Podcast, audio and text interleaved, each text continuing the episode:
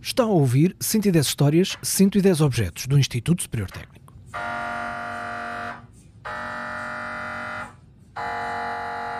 Por um lado, desejamos sempre que nunca seja necessário. Por outro, é sempre bom sabermos não só que existe, mas também que é extremamente eficaz quando temos de recorrer a ela, quanto mais não seja, para saber se está ou não está tudo bem connosco. Estou a falar de um dos processos de exame mais importantes do universo da medicina, muito embora a base científica abra muito mais possibilidades de utilização em várias outras áreas. Já vamos perceber tudo isto muito melhor com a ajuda do nosso convidado.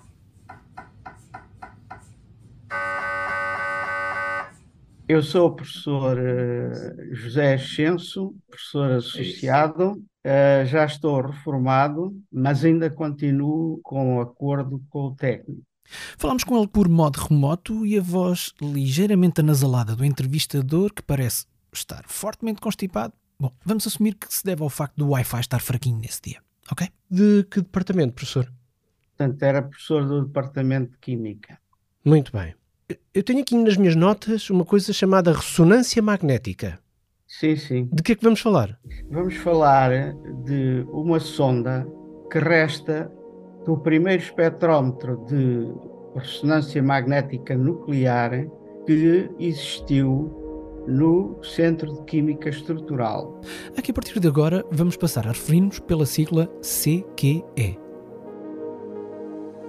A ressonância magnética nuclear vulgarmente conhecida como NMR, é uma técnica das mais importantes para o estudo da estrutura molecular das substâncias em solução no estado sólido e semissólido. E está, por isso, associada aos importantes eh, desenvolvimentos verificados na área da química, da física, da bioquímica dos materiais e da saúde, onde a tomografia por ressonância magnética é hoje uma técnica bastante usada de diagnóstico. Portanto, as TACs que eu faço, ou que qualquer um de nós fazemos, é, é disto que estamos a falar? As TACs de ressonância. Sim. Porque há as TACs por raio-x, mas as TACs de ressonância, sobretudo das partes moles do corpo, são feitas com esta técnica. O núcleo inicial de NMR no CQE nasce com o professor António Xavier, que funda em 1973 o grupo de biofísica molecular do qual eu venho a fazer parte.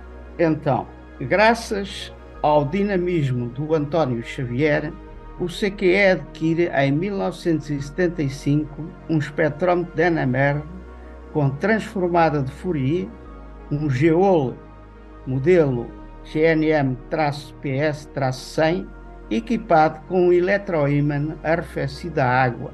Ainda me lembro da nossa alegria e curiosidade quando vimos entrar por uma abertura feita na parede exterior da sala do quarto piso do complexo Centro de Química Estrutural, o ímã com mais de uma tonelada. Per, per, per, per, per, per, per lá, per lá. Explique-me lá, partiu-se uma parede para entrar o aparelho? Exatamente. Porque, como o ímã pesava mais de uma tonelada, os elevadores não eram capazes de o transportar. Ok, mas eh, também me vai explicar uma outra coisa. Sim. Se bem o ouvi, falou-me num quarto andar. O primeiro laboratório de ressonância magnética do CQE existe ainda e está no quarto piso do edifício do complexo. Ok, então e como é que se levanta um ímã com cerca de uma tonelada até um quarto andar? É isso. Este ímã e a consola foram erguidos graças a uma grua instalada na rua Alves Redola, que é uma rua paralela uh, ao técnico. Então, parou-se o trânsito? Foi isso? Sim, senhoras, parou-se o trânsito. teve lá a polícia a, a cortar o trânsito e, a, e o equipamento foi erguido com uma grua. Ok, esta é a parte da história em que, não sabendo exatamente como foi, pelo menos podemos imaginar como poderia ter sido. Tudo bem que Lisboa era, em 1975, uma cidade bem diferente daquilo que é hoje. Mas mesmo nessa altura, o centro da capital, a zona da Alameda Dom Afonso Henriques e, por arrasto, a Rua Alves Redol, que basicamente é a artéria que está como que nas costas do campus do técnico, era de certeza bem movimentada. Se 1975 fosse nos dias de hoje, teria dado muito jeito. Algo como isto.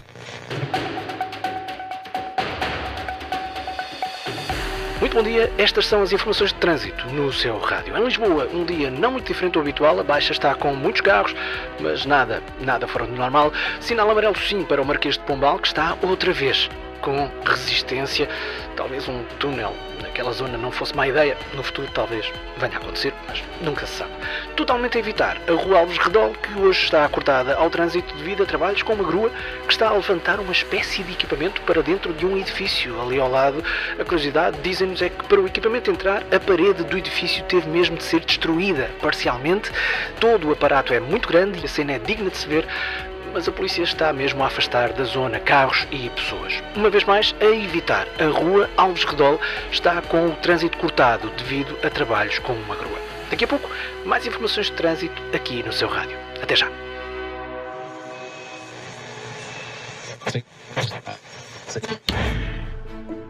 Estou em crer que os lisboetas gostaram muito de vocês nesse dia. Fizeram amigos. Provavelmente, mas uh, nós estávamos tão focados na, na operação que não me inteirei muito do ambiente à volta, não é? Mas despertou, claro, que a curiosidade dos transeuntes e das pessoas que passavam por aquela zona. Estou seguro disso.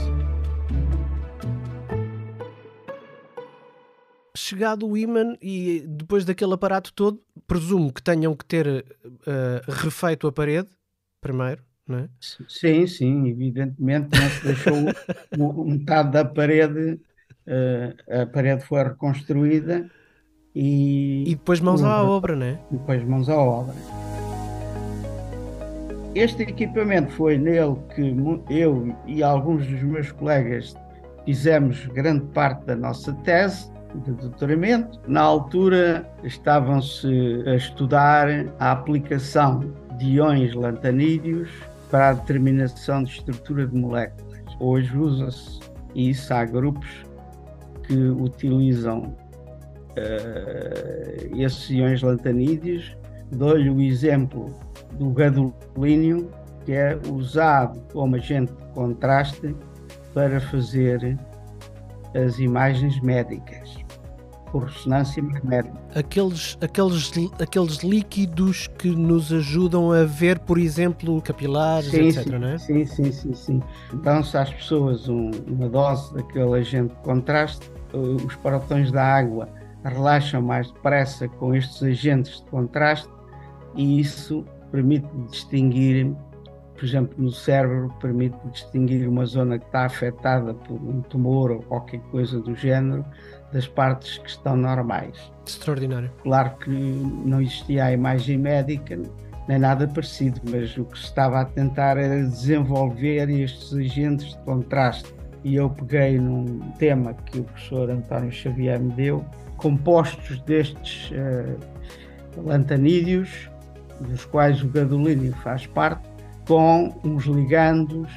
Ligandos são moléculas orgânicas que se ligam aos iões. Pai, dois ou três capítulos da minha tese foram feitos eh, no estudo destes chamados complexos. Foi para isso que o espectrómetro de NMR veio em 1975 e esteve em funcionamento até ao início dos anos 80, quando se adquiriu um Varian Unity de 300 MHz, portanto o anterior era 100, subimos três vezes mais, uhum. mas este espectrómetro já não tinha eletroímã.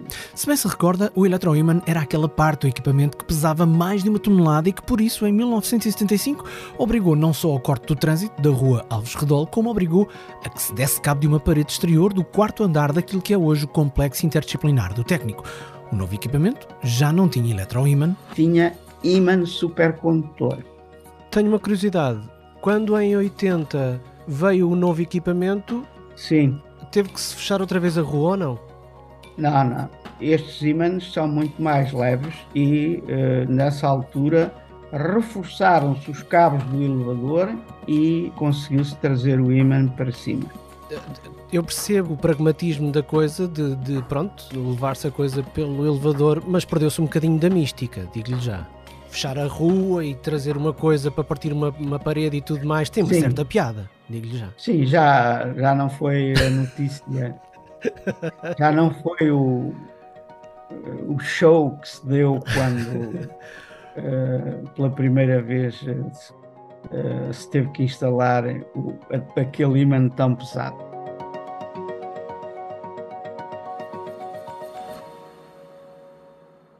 Quando foi substituído pelo sucessor, o antigo equipamento foi desmantelado. E a única parte deste equipamento que ainda guardamos é uma sonda, Que é o nosso objeto deste episódio, eh, uma sonda que servia para detectar os sinais das amostras.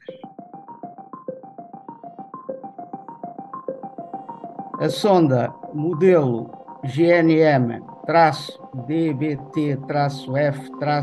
GNM-DBT-F-10P-100E da Geol. A Geol é um fabricante de espectrómetros da NMR que existe hoje ainda, é uma firma japonesa. Esta sonda era montada entre os polos norte e sul do eletroímã, ficando o campo magnético perpendicular à sonda. O que não acontece hoje, em que o campo magnético fica, digamos, segundo o eixo da sonda. Professor, tenho mais uma curiosidade. Diga. Quando houve a passagem de testemunho para o novo aparelho, houve ali uma sensação de nostalgia, de pena, de. como é? Sim, todos nós, e eu em particular, que era responsável na altura pelo laboratório, todos nós eh, não nos queríamos desfazer do equipamento, mas era impossível eh, ter na mesma sala aqueles dois equipamentos porque os ímãs não eram blindados e, portanto, o campo magnético de um afetava o campo magnético do outro. Não estavam a uma distância suficiente para não, um ímã não interferir com o outro. Então o que é que aconteceu? Tivemos que chamar o, o pessoal das oficinas na cave do complexo e eles, peça a peça, desmontaram o ímã e foi para a sucata. Teve que ser, não, não, não, não havia hipótese. De todo esse equipamento, só ficou para contar a história, literalmente, para contar esta história, a sonda que foi guardada nessa altura e até hoje, mais de 40 anos depois, pelo professor José Ascenso, o nosso convidado, a quem agradecemos por ter partilhado connosco a história do espectrómetro de NMR com transformada de Fourier, adquirido pelo técnico a meio da década de 70 do século passado e que proporcionou, pelo menos ali à vizinhança do técnico, na Rua Alves Redol, na Avenida João Crisóstomo, um dia diferente, em 1975. A conversa que gravamos com José Ascenso para este episódio tem muitos mais detalhes, não só sobre o equipamento, como também sobre aquela época, por isso vale a pena ouvi-la. Deixamos-la disponível no site do programa em 110.tecnico.ulisboa.pt, juntamente com mais conteúdo adicional a este episódio e o texto do Silvio Mendes sobre esta mesma história. 110.tecnico.ulisboa.pt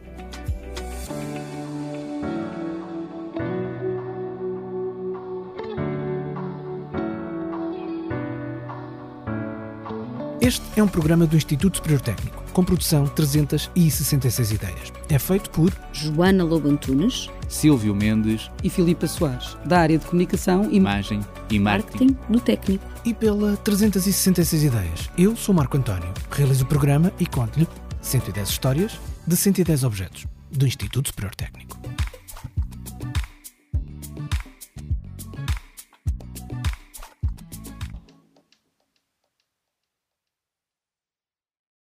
...110 histórias, 110 objetos do Instituto Superior Técnico é uma parceria com o público. O público fica no ouvido.